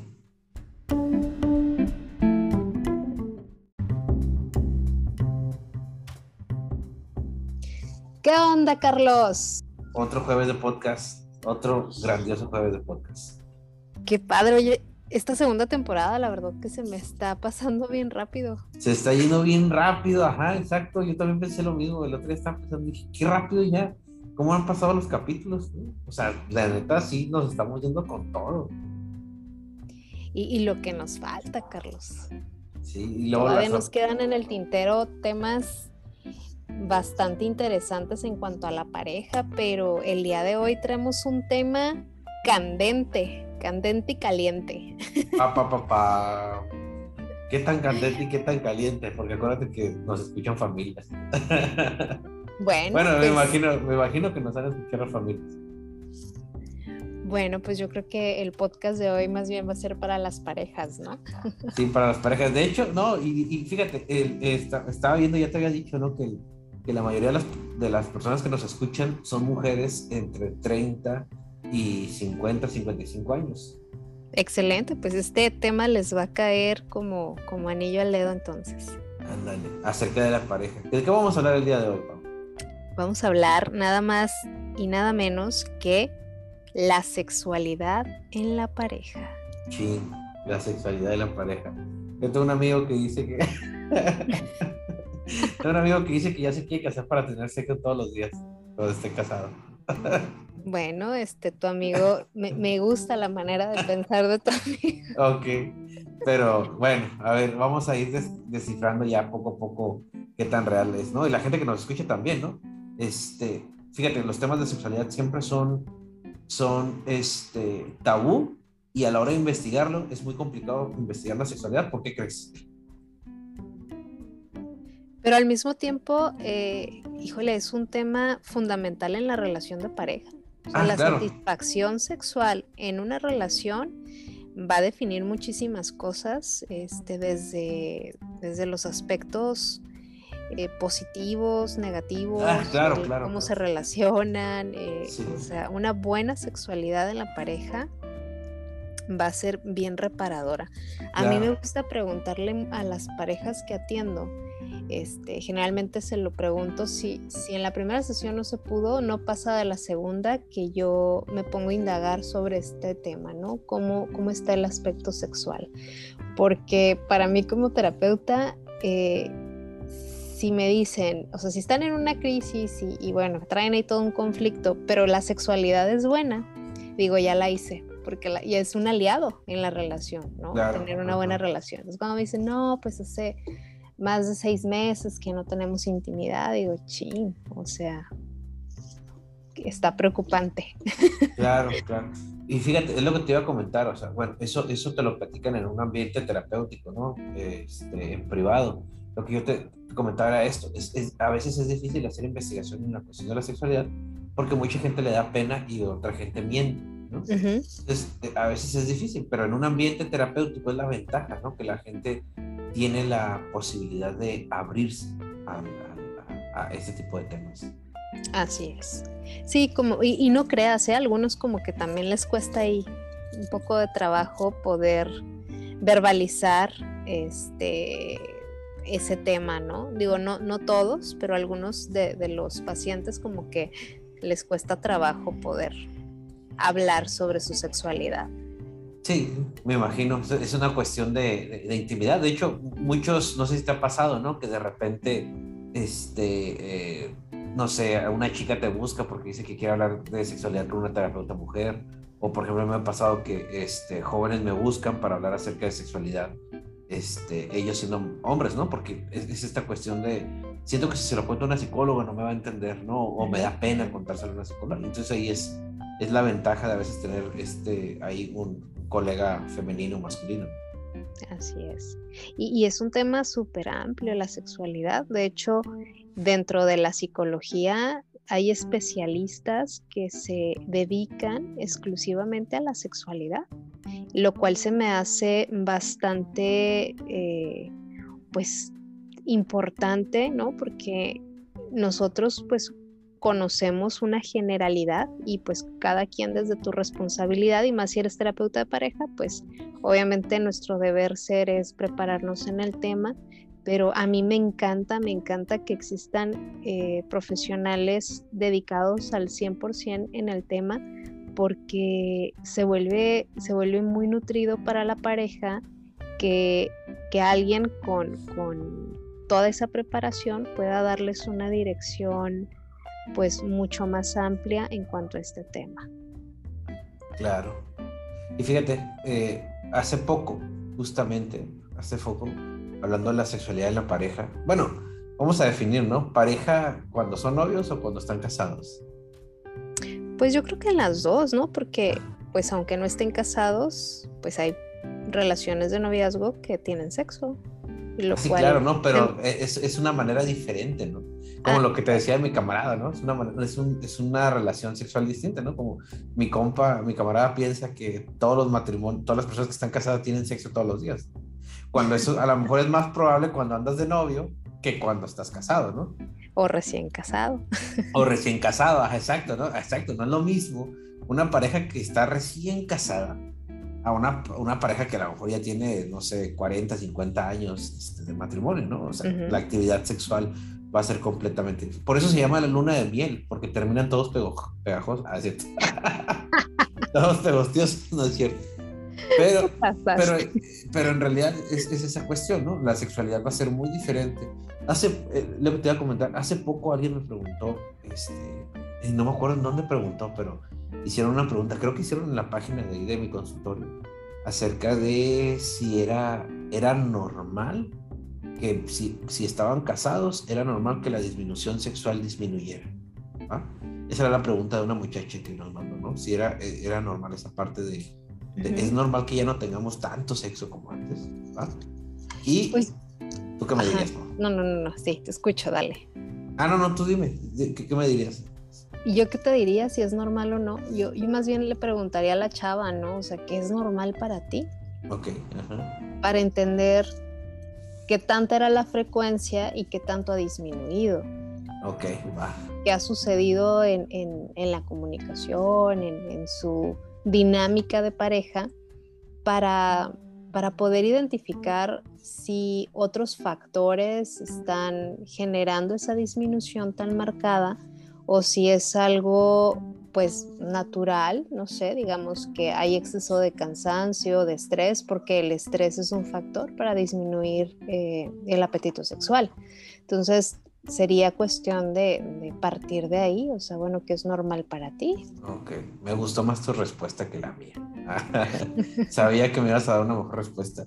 Porque fíjate, yo lo que, le, yo lo que les comentaba, bueno, no, no le, eh, yo no le escribí a la muchacha, le escribí a otra compañera, pero yo lo que les comentaba a mi, a mi grupo, a mi equipo, era que, pues, de cierta manera, o sea, sí es normal que haya una disminución en, en la cuestión de la sexualidad, debido a que, no sé, es como cuando tienes un juguete nuevo, ¿no? O sea, lo usas, lo usas el juguete, pero de repente, o sea, poco a poco ya no lo usas tanto, ¿me explico? Digo, no sé qué tan bueno sea que esté comparando un juguete con la sexualidad, pero, pero analógicamente, o sea, así funciona. La mayoría de las parejas reportan que conforme va pasando el tiempo, va, no quiere decir que esté mal, ¿no? También tiene que ser una cuestión de adaptación, tiene que ser una cuestión como tú dices, ¿no? Mucho trabajo, mucho estrés, o la comunicación, este, pero sí es, sí es común que haya una, una disminución, ¿no? Ya dependiendo de, dependiendo de la, de la pareja, ¿no? Sí, yo, yo, yo sí creo que eh, hay factores que pueden beneficiar o afectar la relación sexual en la, en la pareja. A veces, eh, fíjate, hace tiempo me llegó a la consulta una pareja relativamente joven ya tenían alrededor de 12 años casados, 12, 13 años casados, sin hijos. Ellos, eh, desde que tenían su noviazgo, eh, habían planeado eh, viajar, este, prosperar económicamente y en sus planes no figuraron, y hasta, el momento no, no, no figuran ser padres. Y bueno, empiezan a vivir eh, una disminución en la sexualidad por parte de él y ella es quien empieza a asistir a, buscar terapia, ¿no? Este, porque empezó a, sentirse insegura, eh, pensaba que probablemente él estaba eh, saliendo con alguien más o, bueno, se inventó una serie de historias y se las empezó a creer, ¿no? Cuando van a, consulta de pareja los dos, eh, empiezo a evaluar otros elementos en la relación que sí existían, pero, pero la sexualidad no. Y, tenían, iban para dos años que no tenían relaciones sexuales. Entonces ella estaba muy frustrada, muy frustrada, muy enojada, se sentía rechazada, se sentía humillada. Y, y bueno, cuando empiezan a, empezamos a trabajar toda esta parte y algo que se me hace bien importante para los podcañeros que son futuros colegas este, que están en formación, no todo es emocional y no todo es psicológico. Entonces hay una cuestión que es física o que es biológica. Y algo que yo le pedí a esta pareja, particularmente a él, fue que se realizara un estudio médico, sea, que fuera el médico y que, le practicaran eh, pues un estudio completo para descartar si podría ser alguna cuestión biológica.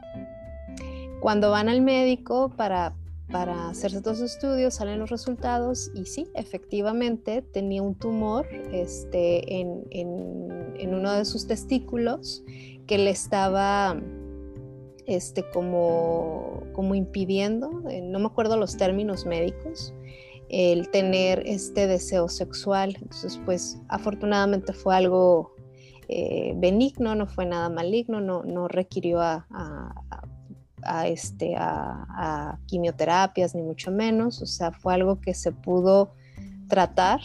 Este, y a los meses que, que él se recupera, ellos vuelven a tener su vida sexual como como antes o mejor, ¿no? Entonces, no era una cuestión este, emocional, Carlos. O sea, sí trabajamos algunos, algunas cuestiones que, que ella este, desarrolló en esos dos años y, que a raíz de que pasa toda esta cuestión médica, ella eh, logra entender, pero bueno, era importante que, aunque lo entendía su parte racional, pues era importante que su sistema, ¿no? Eh, pudiera drenar toda esa historia que ella se, vendió.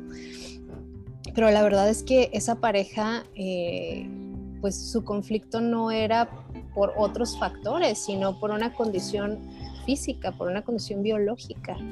Y eso, eso es bien importante que, que no que no lo ignoremos, digo, nosotros como profesionales de la salud, pero las personas que lo viven, o sea, si, si antes tu, intensidad, tu, tu líbido este, era, era elevado y, buscabas constantemente tener sexo con tu pareja y de pronto nada, y nada te despierta ese líbido, pues aguas, o sea, yo te diría, atiende y, revísate, ¿no? Porque sí puede ser un factor emocional, pero también puede ser una cuestión, este, pues una enfermedad que, esté viviendo tu cuerpo. Claro, como decía Pablo Aslaric, no existe la no comunicación, toda interacción es comunicación. Y tener relaciones sexuales es lo Es comunicación. Es, comunicación, es una manera de comunicarse con tu pareja. Y no tener también es una manera de comunicación. Es otra manera de comunicar, ¿no? Exacto. Porque una, una, una, relación que tiene buena comunicación tienden a tener buen sexo. Fíjate que eso me gusta. Hay un autor incluso que, no recuerdo su nombre, pero dice que cuando el sexo en la relación es bueno, equivale al 1% de la relación. Y cuando el sexo es malo, equivale al 99% de la relación. Entonces, cuando te lo explica el, el, el porqué de, de, de, su respuesta, te dice que el, el acto sexual implica muchas cosas, no solo el acto por sí mismo. Es una cuestión de generar un vínculo, de generar una comunicación, de establecer un aspecto pues socioemocional con la pareja, el poder conectar a través del aspecto eh, físico, emocional, digo, para quienes somos más espirituales, pues desde la espiritualidad este, y, demás, ¿no? Entonces, yo sí creo que un buen sexo en la pareja es clave también para, para una buena relación. Hay una tarea, este, partiendo de esto, de la comunicación, hay una tarea que yo a las parejas les dejo. Eh, en dos sentidos va la, va la tarea. Por ejemplo, la primera tarea es este, cómo mi pareja me hace sentir amado, ¿no? Es un punto importante, ¿no? Porque desde, desde perspectiva, yo les digo, mira, escribe en esta hoja cómo, cómo fulanito te hace sentir amado, ¿no?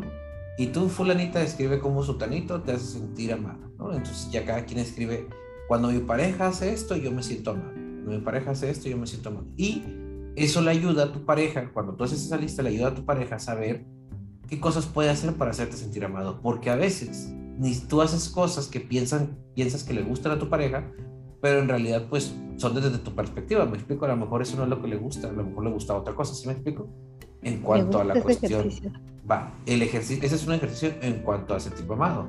Ahora, en cuanto a la sexualidad, hay otro ejercicio que es parecido, ¿no? Tú le dices a tu pareja, hazme lo que quieres que yo te haga. Hazme todo lo que te gustaría que yo te hiciera a ti, exactamente como te gustaría que yo te hiciera, ¿va?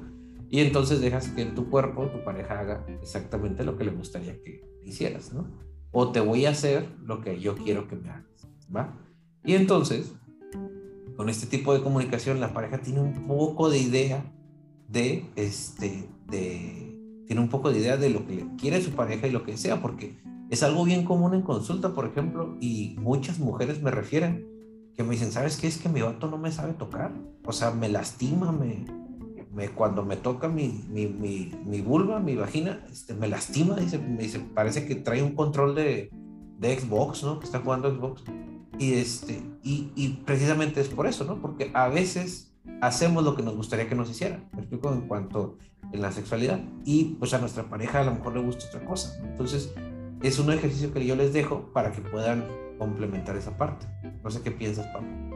Se me hace bastante nutrido tu ejercicio porque no, no es invasivo. O sea, finalmente te voy a mostrar el camino al placer. Ándale, sí, O sea, es como, este, a través de esto quiero hacerte saber qué necesito o qué me gustaría vivir yo en la sexualidad, ¿no? Me gusta, me gusta ese ejercicio. Al mismo tiempo, sí creo que eh, el, aumentar la práctica sexual, pues va a generar que la pareja tenga más técnica sexual, más confianza, que puedan tener o permitirse mayor intercambio de posturas, este, incluso tener mayor frecuencia de orgasmos eh, y, tener este, pues una, una satisfacción sexual mucho más, más amplia, ¿no?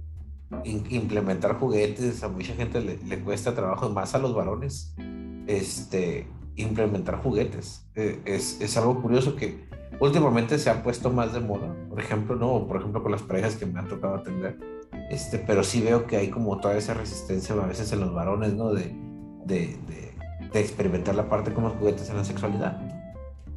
Y es que finalmente es un área en la que primero bueno, a mí me gusta partir con los pacientes de conocer cómo se viven de manera individual en esta parte sexual, qué es para ellos el sexo, qué se, se cuentan, eh, cómo se permiten eh, tener esa, esa entrega con, la pareja, si realmente hay deseo o si es una cuestión ya mecánica o por cumplir con el otro o con la otra, ¿no? Entonces, para mí eso es bien importante, como el, el escuchar la historia que ellos se cuentan respecto a ese tema. Y, entonces poder partir de ahí, porque probablemente yo como, como Paulina vea el sexo de una manera, pero no va a ser la misma forma que lo vaya a ver mi paciente, ¿no? Entonces, conocer qué es para ellos, para, para poder entonces darle, eh, ahora sí que el abordaje a su medida y, poder partir de estos aspectos y conocer también qué buscan, ¿no? O sea, si buscan tener más conexión, si buscan experimentar más, si buscan salir de la monotonía, o sea, qué es lo que ellos buscan como pareja, que se logren escuchar. El, éxito, creo yo, de un buen sexo es tener una, una muy buena comunicación, y, tener, aparte de la comunicación, pues una excelente confianza con el otro con la otra, ¿no? O sea, saber que, que me siento seguro, segura con la persona con la que estoy eligiendo tener, tener este acto sexual. Claro. Y fíjate, la parte de la comunicación, de compartir que me siento seguro, y parte de compartir el que me siento seguro, es bueno, desde, desde como yo lo manejo, es importante también compartir las inseguridades, porque es algo muy común.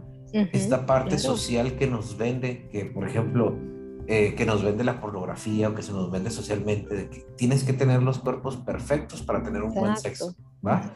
O es que si no es así el sexo, no, eh, eso no es sexo, ¿me explico? O, Entonces, e, esta, este tipo de ideas que a veces se nos venden de que de que tiene que ser así, de esta manera, y que si no, por ejemplo, ¿no? Esta cuestión de que no, es que el hombre siempre tiene que ser bien vigoroso, este, y tiene que poder con un chorro de morras, y la morra tiene que ser, no, no tiene que pedirle al hombre ciertas cosas, tiene que ser más tímida. ¿Sí me explico? Este tipo de cosas que, que se van vendiendo pues socialmente. También. Exacto, tabú. Este, y, y, y, provoca mucha gente inseguridad, ¿no? provoca, y de hecho es común que en parejas hablen mucho acerca de, de sus inseguridades, ¿no? De, la parte de, de, no, pues yo no me siento cómodo con mi cuerpo, ¿no? Y es, es algo muy común que escucho en, en consulta. Sí, yo también, definitivamente, es, es, una narrativa que se vende mucho.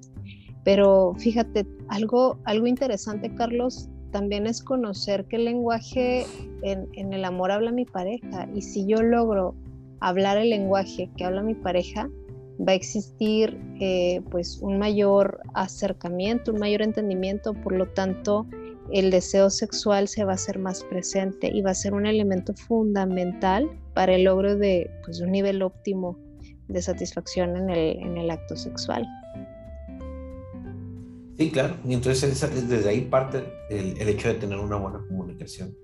Pero bueno, Fíjate que otra cuestión importante es los valores, bueno, actitudes y valores eh, hacia la sexualidad. Es decir, eh, ¿qué, valores eh, tengo yo en, cuanto, o cómo veo yo en cuanto a este tema de la sexualidad, lo religioso, si es una actitud sexual conservadora, si no hay mucho conocimiento acerca del sexo, eh, si es poco asertiva la pareja al momento de, tener eh, sexo y entonces, no sé, de pronto eh, le comenta o le dice algo incómodo durante la relación y entonces, pues bueno, esto lo pueden asociar a una baja satisfacción, ¿no?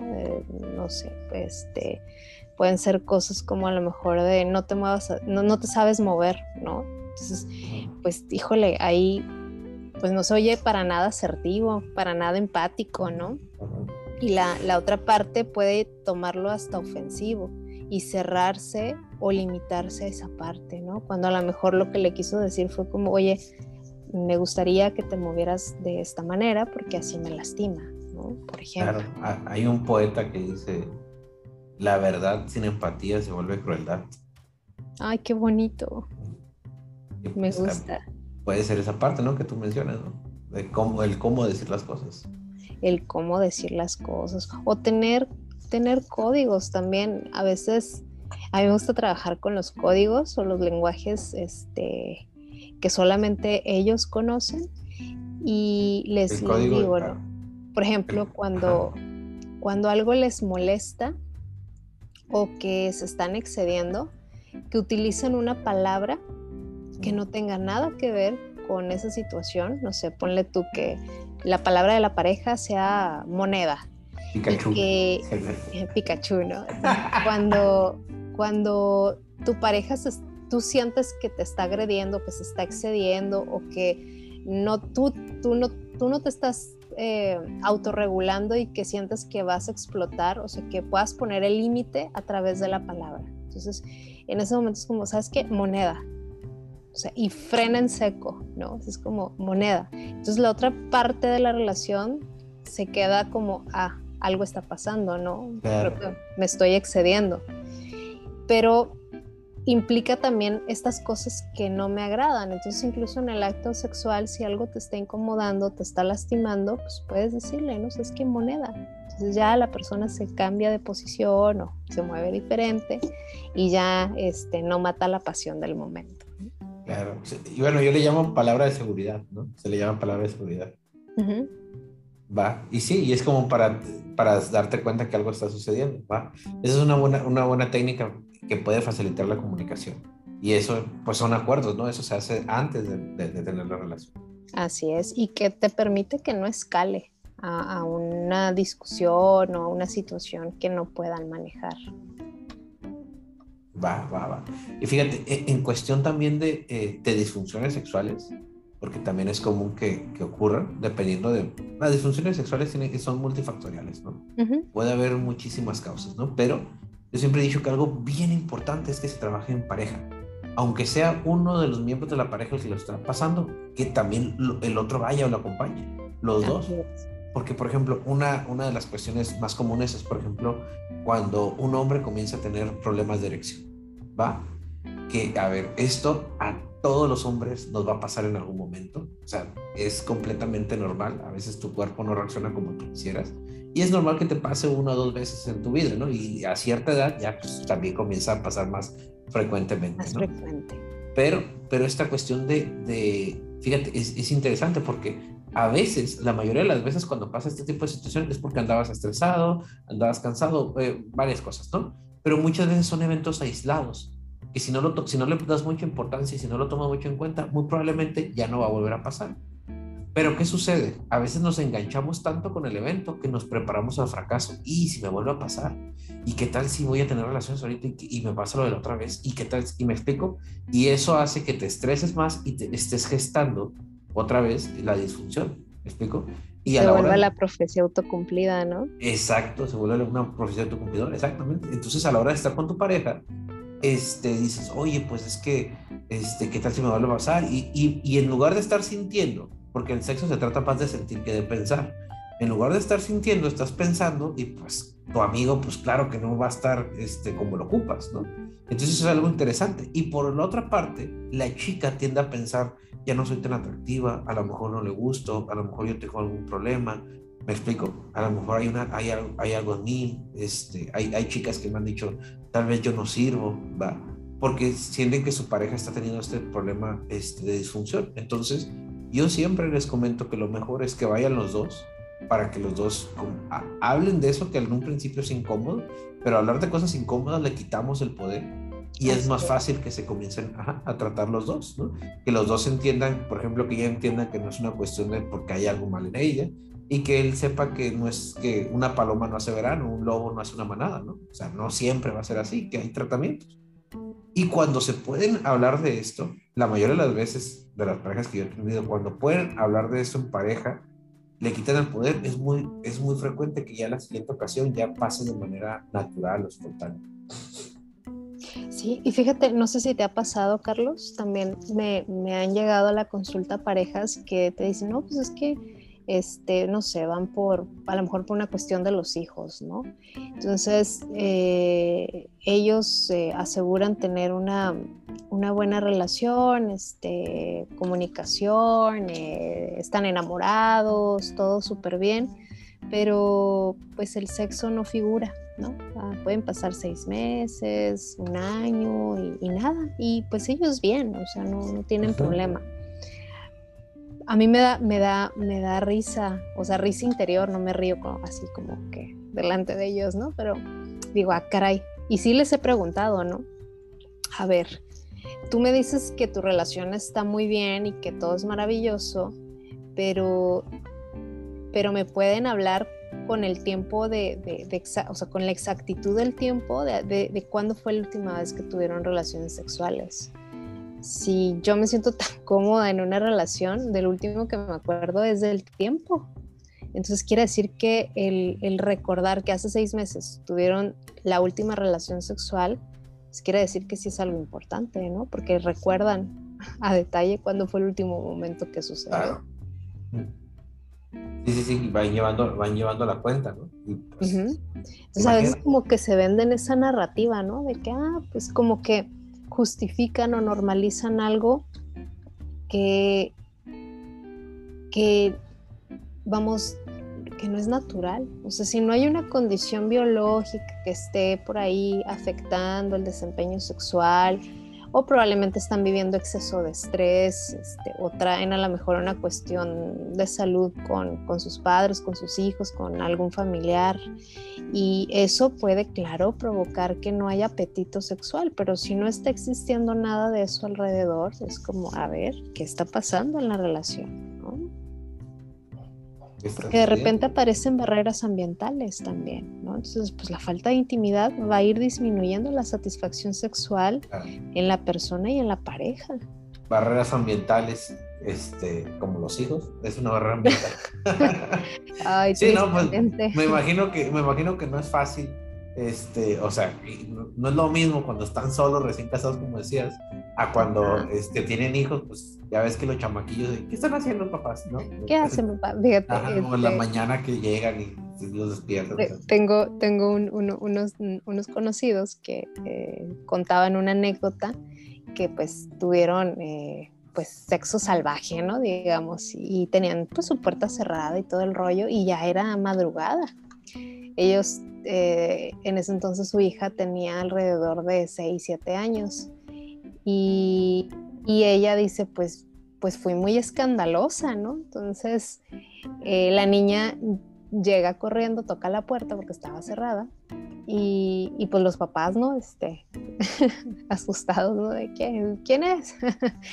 y la niña, todo bien, ¿por qué gritas, mamá? ¿Qué pasó? ¿Qué te está pasando?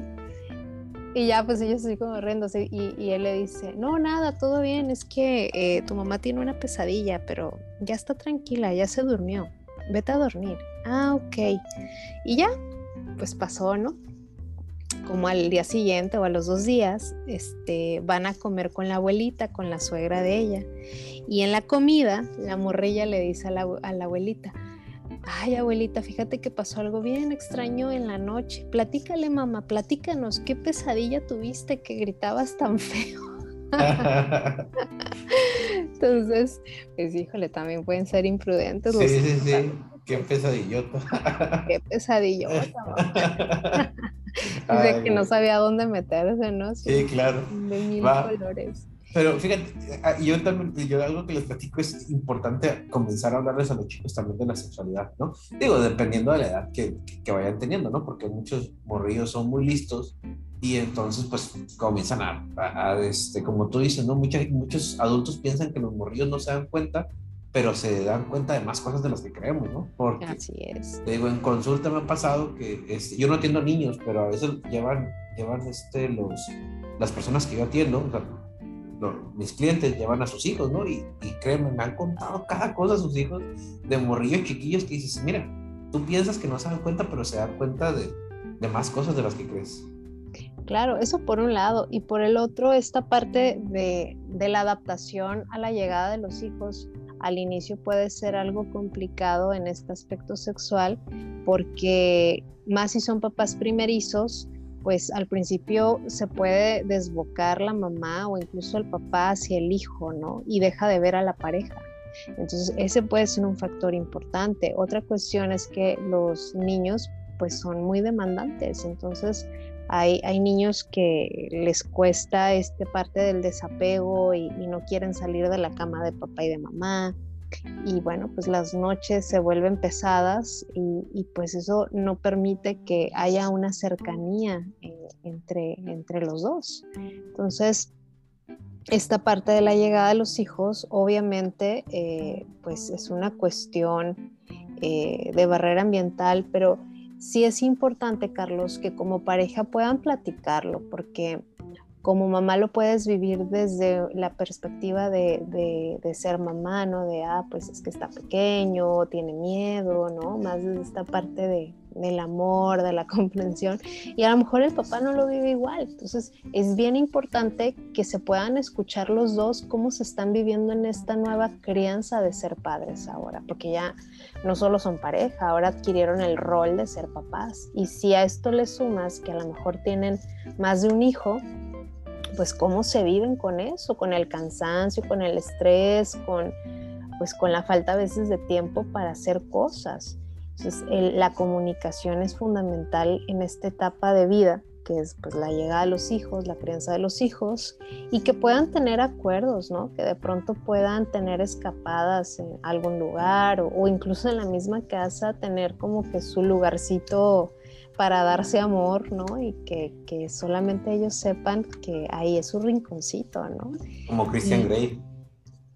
Ándale. ¿Sí leíste el libro de, de 50 horas de Grey? Mm, fíjate que, que, no, no, no lo leí, pero pues hay tanto que cuando sale la película y todo, ni la película la he visto, porque ah, de pronto yo soy así, ¿no? Cuando hablan tanto de algo, como que ah, espero a que baje la, la, bola de nieve para luego ya disfrutar. Ah Ah, voy a ver sin tener tanto estímulo alrededor. Yo lo leí por mis pacientes, porque tenía muchos pacientes que me decían, léelo, léelo, y me hablaban mucho de, del libro, y ya lo terminé leyendo y leí los tres libros. Y este, Christian Grey, que es un vato que está así como medio obsesionado con el sexo, con el sexo salvaje y rudo, tiene en su casa un cuarto de juegos, se llama que para mí antes de, leer ese libro, un cuarto de juegos era donde tenías tu PlayStation, tu Xbox, este, donde tenías una mesa de billar, y no, él tenía como un cuarto lleno de cadenas, pues todo lo que se ocupa. Pues de juegos sexuales. Exacto, látigos, cadenas, esposas, o sea, todo, todo lo que... De ahí te describen un cuarto rojo, este, donde así tenía su cuarto de juegos, ¿no? Entonces. Qué buena idea, voy a ir creando mi cuarto rojo. qué chilo que todos pudiéramos tener un cuarto de juegos así. Pero yo también quiero uno de Xbox. Ándale. Combinado. Combinado. Pues esa parte eh, también es importante, ¿no? Que la pareja se pueda abrir a nuevas experiencias, compartir a lo mejor nuevas posiciones, experimentar con, con, juguetes como lo mencionabas eh, y, sobre todo darse el permiso de dialogar, de pronto conocer la fantasía que tiene tu pareja, ¿no? Este, y, y si es y si es factible y es posible eh, poder, poder llevarla a cabo, ¿no? Y vivir esa experiencia. Entonces, esto va generando que, que se vaya pues abriendo una fase pues de, deseo, porque hay un vínculo, hay una conexión, hay, hay una cuestión en donde pues ya la pareja se siente integrada con el otro. Eh, hay una psicoterapeuta que de hecho la, en el podcast pasado que hablábamos de infidelidad, que les platicaba de, de Esther Perel, ella este, tiene un concepto, de hecho es precursora del concepto de inteligencia erótica, y ella afirma que la naturaleza del deseo en una relación parte de dos necesidades. Por un lado, la necesidad de seguridad, de pertenencia y permanencia, de predictibilidad por el otro, o sea, de ser yo para el otro y que el otro sea para mí.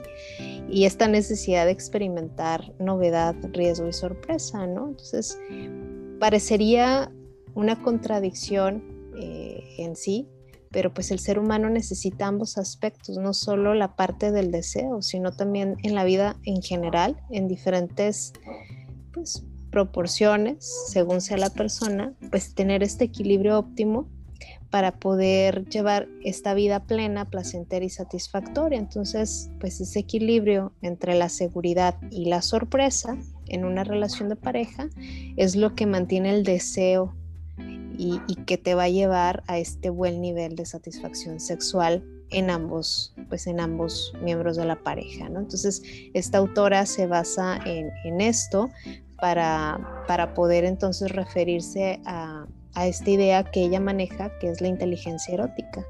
Y ella dice que, que es clave el poder mantener una relación comprometida, o sea, que, que exista un compromiso, que el éxito es poder lograr un equilibrio estable que promueve la parte del afecto, pero que también se mantengan ciertos grados de autonomía y de distancia. O sea, fíjate qué padre el equilibrio.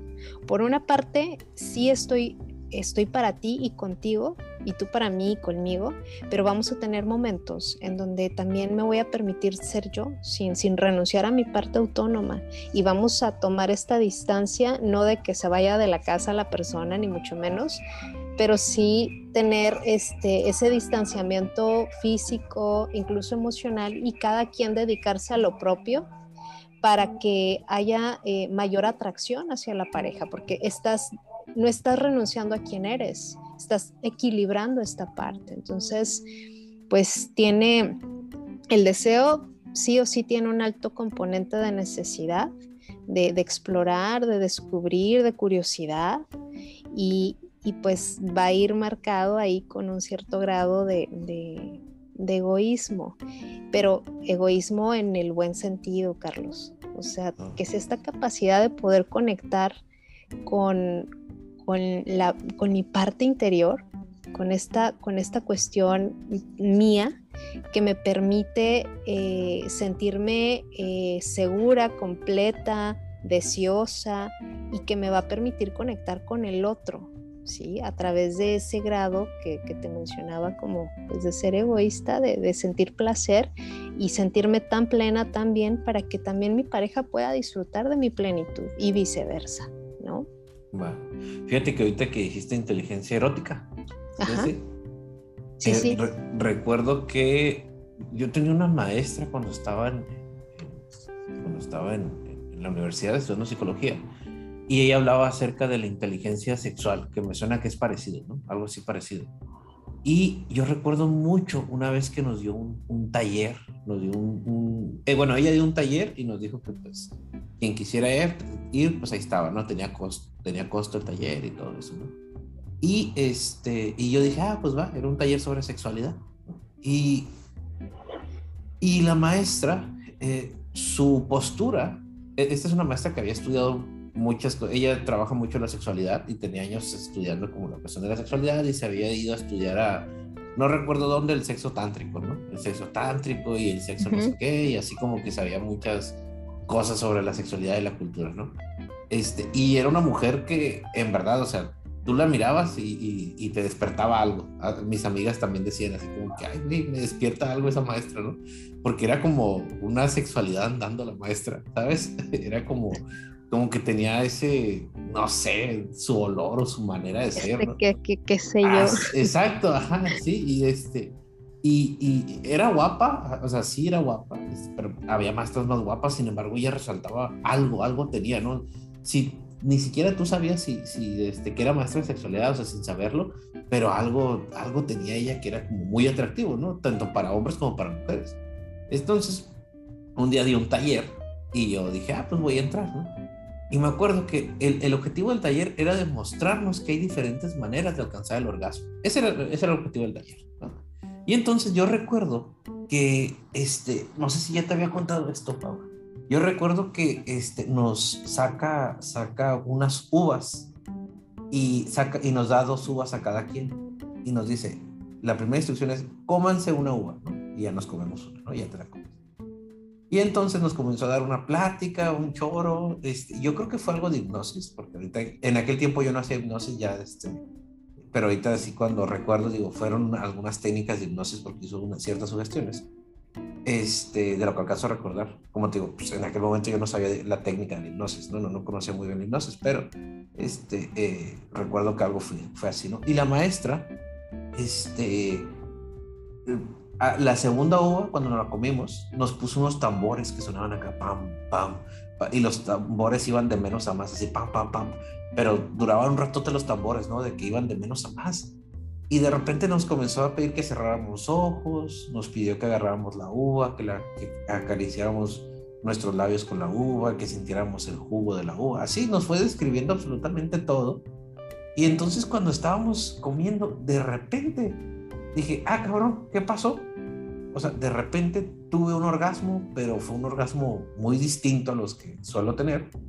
Y de repente yo, pues, me dio risa, porque yo estaba con los ojos cerrados y había más personas en el taller. Y de repente una morra se pone a gritar, pero sonidos orgásmicos acá. Era enfermera, me acuerdo, morra. Mientras se comía la uva, estaba acá la morra.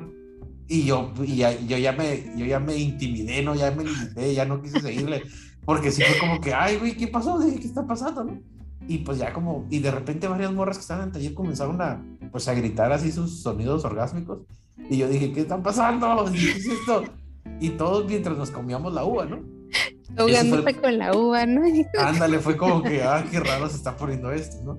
Y entonces, este, eh, entonces ya, después nos puso a hacer otro ejercicio donde nos acostamos, nos acostábamos, este, y nos ponían unas posiciones como de yoga, pero muy raras, y entonces recuerdo que hubo una muchacha que la puso en una posición y la morra comenzó a llorar, pero machín, como en una catarsis. Y ta, ta, pero comenzó a llorar en esa posición. Y la muchacha no se quitó de esa posición y dejó de llorar hasta que se quitó de la posición. Ya cuando se quita, pues todos les preguntamos que qué rollo. Y me dice la morra, me dice, esto que tuve, dice, fue un orgasmo, pero con el llanto. Y yo, ay, ¿qué pedo? Y la morra decía, sí, dice, es, dice, es como, es como, dice, este llanto que tuve fue un orgasmo, pero en el llanto.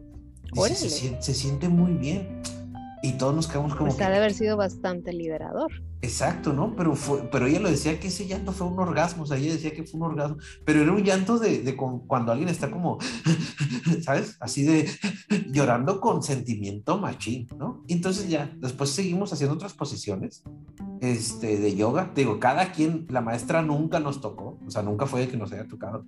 Y después, e, ese, ese ejercicio a mí también me dejó impactado y en ese sí me dejé llevar un poco más porque también comenzamos a hacer unas posiciones como de yoga, hacer respiraciones. No, pues es que pues si ya habías escuchado y visto todo eso, dijiste no. Ya iba bien sugestionado, ¿no? Yo también. y ya, y fue cuando, fue cuando ahí sí sentí un orgasmo parecido a los que comúnmente siento, pero yo no tenía, ni, yo no tenía ninguna erección, o sea, fue como el ejercicio me llevó a eso, ¿no? Entonces fue como que a la bestia, qué rollo. De hecho, yo me acuerdo que fui al baño a revisarme y dije, ah, cabrón, dije, ¿habré eyaculado? Y no, o sea, fue, o sea, no, no, yo ni siquiera tuve erección, pues, pero tuve el orgasmo, ¿no? Yo no sabía que podía tener, en aquel tiempo yo no sabía que podía tener un orgasmo sin eyacular, ¿no? pues es que este conectas todos los sentidos, Carlos. Exacto. Y, no, y aparte, pues la sensación del momento se sentía. Y entonces fue muy curioso porque ese, ese taller lo hizo en la escuela. y, este, y, lo, y pasaban los maestros, ¿no? Pasaban los maestros y me acuerdo que había como un vato que era como guardia o prefecto, no me acuerdo algo así. Era y el vato nos dice, y que era camarada mío, ¿no? Y me dice, eh, güey, ¿qué, ¿qué, estaban haciendo? Dice, en, el, en, en, la clase, se traían un gritadero. Dice, ¿qué pedo? Dice, dice, había un chorro de gente afuera escuchando nomás los gritos. Dice, ¿qué andaban haciendo? Y ya le conté, ¿no? Y, ya me decía, neta. Y, no, y pues ya esa maestra como que tenía mucha experiencia. Y al final de cuentas nos platica esa parte, ¿no? De, de, de, que hay varias maneras de alcanzar el orgasmo, que ni siquiera ocupas tocar a una persona, y la verdad es que está muy interesante, ¿no? Ese ejercicio, por ejemplo, yo ya, ya este, Después lo he intentado hacer y eh, no he tenido el mismo resultado como de la maestra, pero por ejemplo hay un libro muy bueno que se llama Psicoterapia, Psicoterapia, no, Hipnosis y Terapia Sexual se llama, de Aros, es el autor, es un señor muy viejito que todavía vive, pero él combina la hipnosis con el modelo cognitivo-conductual. Y es, en ese libro, él describe técnicas de hipnosis para alcanzar el orgasmo sin, este, sin necesidad de tocarte, o sea, solo por medio de la hipnosis, ¿no? Y está interesante, ¿no? Oye, pues yo no sé, Carlos, pero yo voy a poner este, los tambores, sí o sí. de menos a más. Está muy interesante, ¿no? Ajá, y fíjate, e, es parte, creo que es todo el ambiente, ¿no? Todo el ambiente que generó y te digo, ponía, porque recuerdo que cuando llegaban al clima los tambores en lo más alto, tú también te sentías así, y ya de repente iban bajando los tambores de nivel y ya, ya como que te bajabas, ¿no? Entonces está interesante y la conclusión a la que quiero llegar es que hay muchas maneras de hacer el amor, hay muchas maneras de, tener relaciones sexuales, hay muchas maneras de alcanzar el orgasmo y pues yo creo que eh, lo más saludable es como explorar diferentes Claro, permitirte, ¿no? También, y, esto que nos dices, me gusta eh, cómo lo compartes porque finalmente eh, es un elemento, la, la, el deseo, este, cuando hacemos participa la imaginación, pues nosotros a diferencia de los animales, nosotros sí podemos experimentar esos aspectos de la sexualidad, ¿no? O sea, los animales pueden tener pues su, pues vamos, es como más para fines de reproducirse porque también este, sienten, ¿no? Pero no hay ese vínculo que los seres humanos sí pueden crear.